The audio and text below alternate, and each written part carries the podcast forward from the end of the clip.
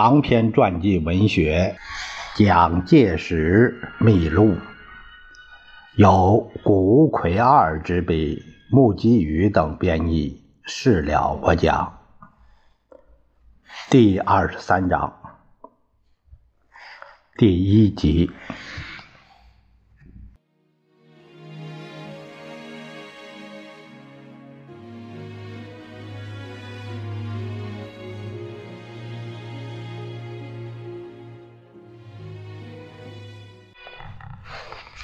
华北一带自二十世纪初期开始就有外国军队驻屯，这个驻兵权是由最早一点的义和团之乱开端。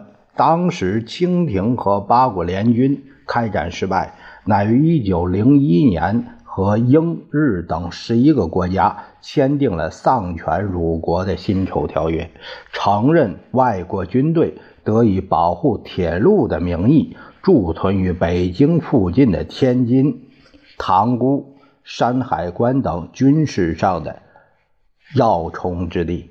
日本方面当时基于对抗帝俄的意识，要求驻兵于通往东北的孔道，因而，在山海关、秦皇岛等地都有他的部队驻扎。派驻山海关的日军铁路守备队营房设在北宁铁路的南侧，有步兵百名及少数工兵长川驻屯，并建有四个炮台。秦皇岛在山海关西南方十五公里，由于是进接东北地区的不动港。因而受到重视，在这里驻有日军守备队约五十人，对于这个港湾虎视眈眈。在这两处虽然都只屯驻极少数的兵力，可是当日本军队业已控制东北地区的时刻，却产生了成为侵略中国前进据点的作用，则颇为不小。因为他们就是站在这个最前线，策划进攻华北。至于中国军队方面，当时由张学良的直属将领何柱国所率领的第九旅，戍守山海关。由于在一九三二年元月日军侵占锦州，东北军撤进关内，所以中国方面对于山海关的防务也就重视起来。同年七月，设置连勇，就是海山海关卢龙，呃这一线警备司令部，由何柱国兼任司令，巩固冀东地区的防卫。相对的，日军方面为了要制造行使武力的借口，乃时时出之以诸如袭击附近村落、抢夺武器、夜间举行实弹演习等挑衅行动。正为扑灭内乱，也就是对中央苏区的剿匪战争而操心的蒋总统。当面临到外患，日军夺去了战略要冲山海关的情况，当然就不能在杭州继续停留。元月七日返回首都南京，赶急研讨有关山海关事变的对策。日军目标在于热河乃至华北一带，已经昭然若揭。到了这个地步，如果对之让步，则不地是在帮助他达成奢望。我此次就是说进攻山海关，我此次进攻的目的，乃为牵制我派军进入热河之际，即见我军如既入热，不为所制。则彼之企图为我粉碎，此后彼必恼羞成怒，继续扰乱华北，或见机而止，以期了结余案。如后之说，除其自动退出榆关外，不能迁就。为此时终须先使平津安全为第一。蒋介石在元月七日的日记中是这样写的：在此之前的元月四日，日本外相内田康哉向美、英、法、俄、意五国驻日本大使说明山海关事件的经过，并声明日本不愿扩大，认为是局部问题，已只是在当地交涉以谋解决。然而，据中国驻日的公使蒋作斌报告，日本担当外务省采访任务的新闻记者分析，迟早必攻热河，是则。内田的不扩大声明，只不过是为了堵塞列强干涉的一种盾词，而绝非真心话。此时日军在积极增强山海关的兵力，做对于热河省境以及平津方面的战斗准备。七日，外交部接到来自北平的密电，据报：第一。驻天津日本总领事桑岛主计与日军司令官中村孝太郎秘密会商，计划在天津、北平制造骚乱，以帮助侵犯热河。第二，天津日军有待命出动之准备。第三，有大量军需品运入天津。第四，日方拟以飞机轰炸北平，迫某要人离平。九日，有日军陆战队在秦皇岛登陆，其兵力向山海关以及绥中、锦州、义县方面集中，并配备有战车数十辆。十日，日军推进到山海关北方万里长城关门之一的九九门口要塞安设大炮。日军第四旅团长铃木美通少将于十六日在山海关商会演说，虽然表示将来山海关成为中立地区，然后日军撤到绥中一带，正在交涉中，但同时又夸称山海关日军弹药充足，可供数年战斗之用。情势日益紧迫。现在打开蒋介石在当时的日记，有以下的记述：我，我就是日本，我已有以主力攻林园之势，或料其必攻热河也。余以为，我如不调其国内五十以上兵力，不敢进取热河，彼待。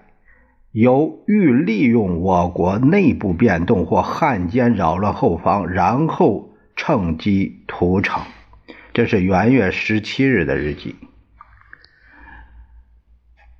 日本军阀与国际及国内皆为人所嫌恶，彼既避免国际干涉，当不敢直入我关内侵扰，则我最近防御工作。首需专对热河方面以意夺之，无论战争至如何程度，彼我以上海事件为鉴，最近期间当不敢再来南方侵扰也。这是元月十九日的日记。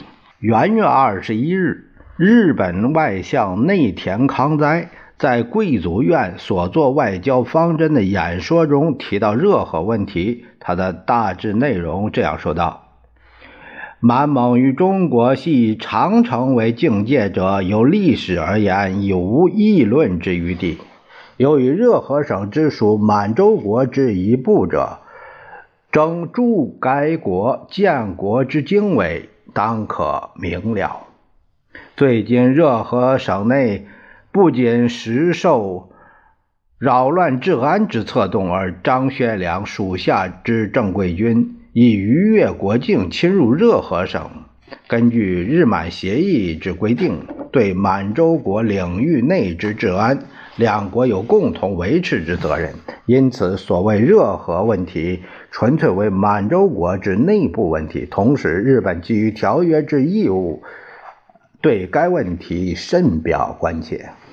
内田的发言竟然是不以热河为中国的固有领土。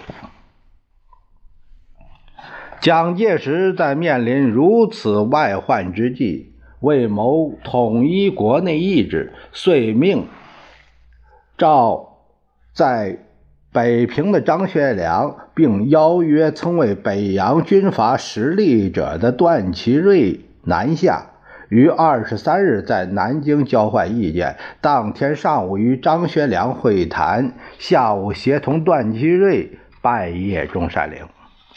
据日本的资料，当时陆军参谋本部所编的《满洲事变史》为曾举行三者会谈，并为热河、华北防务，决定派遣中央军参谋团，就是杨杰等人以及中央军六师北上。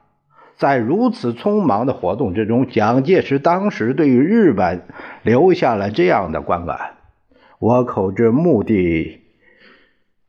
实在美俄，如期果与我国大规模正式开战，则其无的放矢，虽胜必败，此为最大之弱点，唯吾有与之持久战斗耳。观我今日之骄横，岂真欲与世界各国为敌，必不自量力，必欲以为。亚洲之主宰而效法美国门罗主义，不问其地与时日之能否，如此倒行逆施，待自取灭亡耳。这是元月二十五日的日记。为其处理业已紧迫的热河情势，颇多的同志要求蒋介石紧速前往华北。可是，在这个当口的中华民国，时有攘外必先安内之必要，故而对于江西一带的剿匪战争，实在不容半途而废。元月二十七日，这是一九三三年元月二十七日，蒋介石接到驻日公使蒋作斌来电报告。日本元老西园寺公望派人来称，日本内阁将有变动，政权将不致复操于少壮军人之手，期望与中国接近。但是蒋介石研判，到了这个时候，像西园寺所说的缓和局面是难望实现的。侵略。乃倭人之传统政策，如彼未受大打击，绝无变更之可能。特其手段或能缓和，如不急攻热河，或有可能。然何足置信？这是蒋介石元月二十七日的日记。就在同一天，日本关东军司令官武藤信义训示其所属。热河的情势日益险恶，对于确立满洲国基础而言，现在已是处于不容放任的境地。关东军在作战行动上已经临近了画龙点睛的重大时机。第二天即下令准备出动的命令，可见日军这进犯热河只不过是时间上的问题而已。当此时际。中国方面的善策是尽可能的牵延日军的进攻时期，牵延时日乃为我之上策，但不能不积极准备。二月六日，蒋介石的日记是这样写的：对付日本侵略的准备工作不仅止于军事方面。在这里特别要提到的一笔，就是将汇集中华文化精华的故宫文物互迁南方的行动。故宫文物当时是存置在北平，如日军在战火由热河燃烧的华北，则将有被破坏、散失之虞。因此，国民政府乃决定迅速采取行动，将之疏迁南方。二月六日夜晚开始自故宫秘密搬出，运往南京朝天宫山洞库房收藏，在两个月之间运出约一万箱。这个紧急措施实在是非常明智之举。后来，当中日战争战火扩散全国之际，这许多文物木箱原封不动。输运到四川省的乐山、峨眉等安全地区，得以防止损害。及至中日战事结束之后，一度运回南京，现因戡乱战事恶化，复于1948年底移送台湾。故宫文物现由设于台北市士林外双溪的国立中山博物院院长是蒋复聪，由他来归藏。由大陆运来的珍藏约二十五万件之多。国民政府旋即派遣代理行政院院长宋子文前往北平督导加强对日抗战的准备。宋子文于二月十二日到达北平，在接见新闻记者时表示决心。他说：“热河是中国的一部分，和广东、江苏各省完全相同。对热河的攻击是对于首都的攻击，没有不同。”日本如果进攻热河，我们将会以全国力量对抗。宋子文在和张学良等军事首长会谈之后，复于十七日协同张学良赴热河视察，会见热河省主席汤玉麟等人，鼓舞士气。在此之前，日本方面的关东军乃于二月九日提出经略。热河计划，并于二十日左右开始进入战斗部署。关东军动员的部队为第六师团，师团长坂本正右卫门，和第八师团师团长是西义一。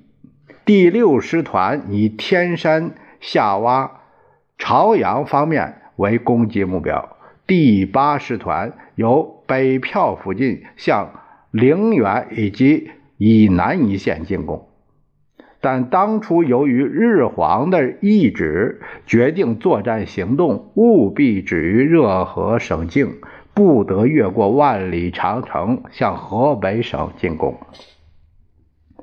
二月二十一日，关东军发动进攻，迅即在朝阳、开鲁等地。发生冲突，热河省主席汤玉麟通电全国报告战争开始，要求国人援助。二十三日，日本外务省向中国方面提出中国军队退出热河省的要求，中国外交部立即予以拒绝。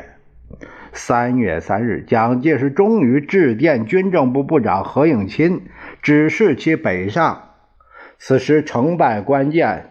再使汉卿，就是张学良，再使汉卿赴热河，请兄啊，是说的何应钦，请兄勿于今晚乘车北行。同时，蒋介石本人也已经决心，在准备到了适当程度时，亲自北上。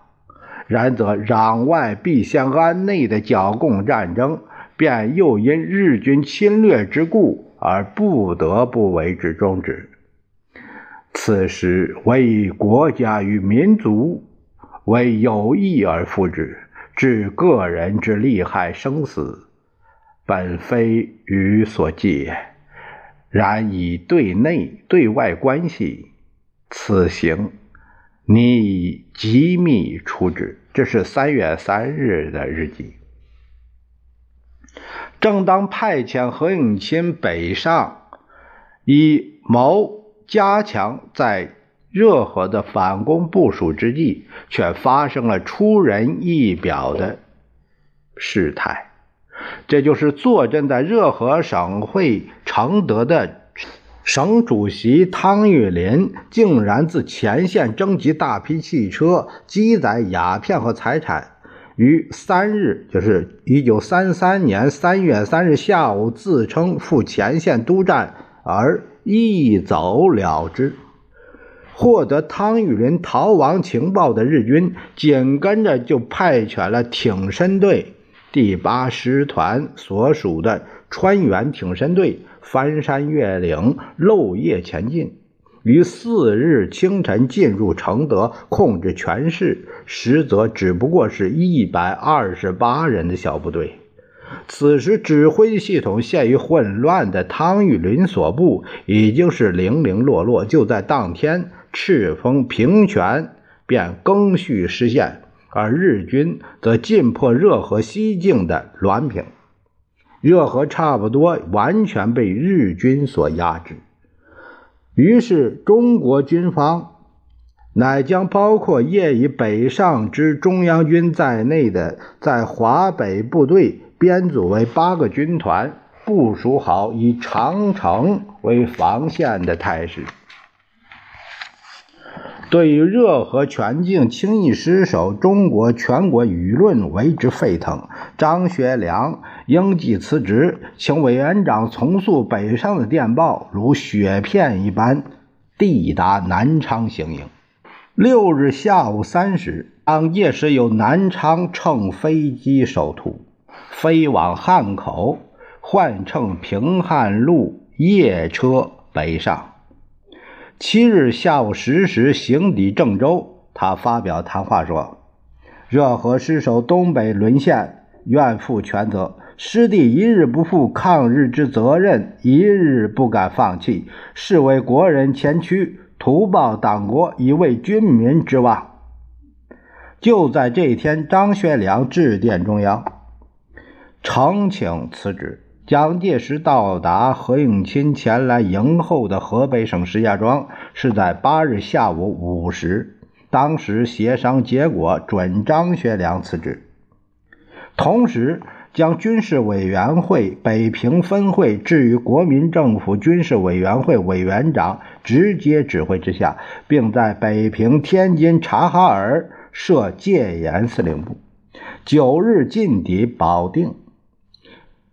与代理行政院长宋子文商谈张学良辞职问题。宋子文认为，张学良如果脱离军职，则北方军队的指挥调度将会发生困难，故对于准张辞职一节颇有难色。但蒋介石鉴于为使责任分明，只有让张辞职。他当天的日记这样写道。此时情形，故事于心难堪，而此后之事又不能直说，更觉难过。然除此公司得失成败关头，非断然决策不可，利害相权，唯有重公轻私，无愧一心而已。这是三月九日的日记。第二天，在保定召集的会议中决定准张学良辞职。张学良遂即于十一日通电下野，十二日以何应钦兼代军事委员会北平分会委员长职务。在这个期间，日军以长城为目标，仍在继续进攻。三月四日，关东军司令官武藤信义下令。夺取长城重要关口，局面已经进展到长城攻防战。首先，最主要的目标是在北平东北约一百公里的古北口这一带，山峦起伏，形势险峻，绵延到古北口，岭脉陡降，下有潮河流经其处，是由承德到北平交通孔道的长城关口。如果被敌方攻占，则北平就会受到威胁。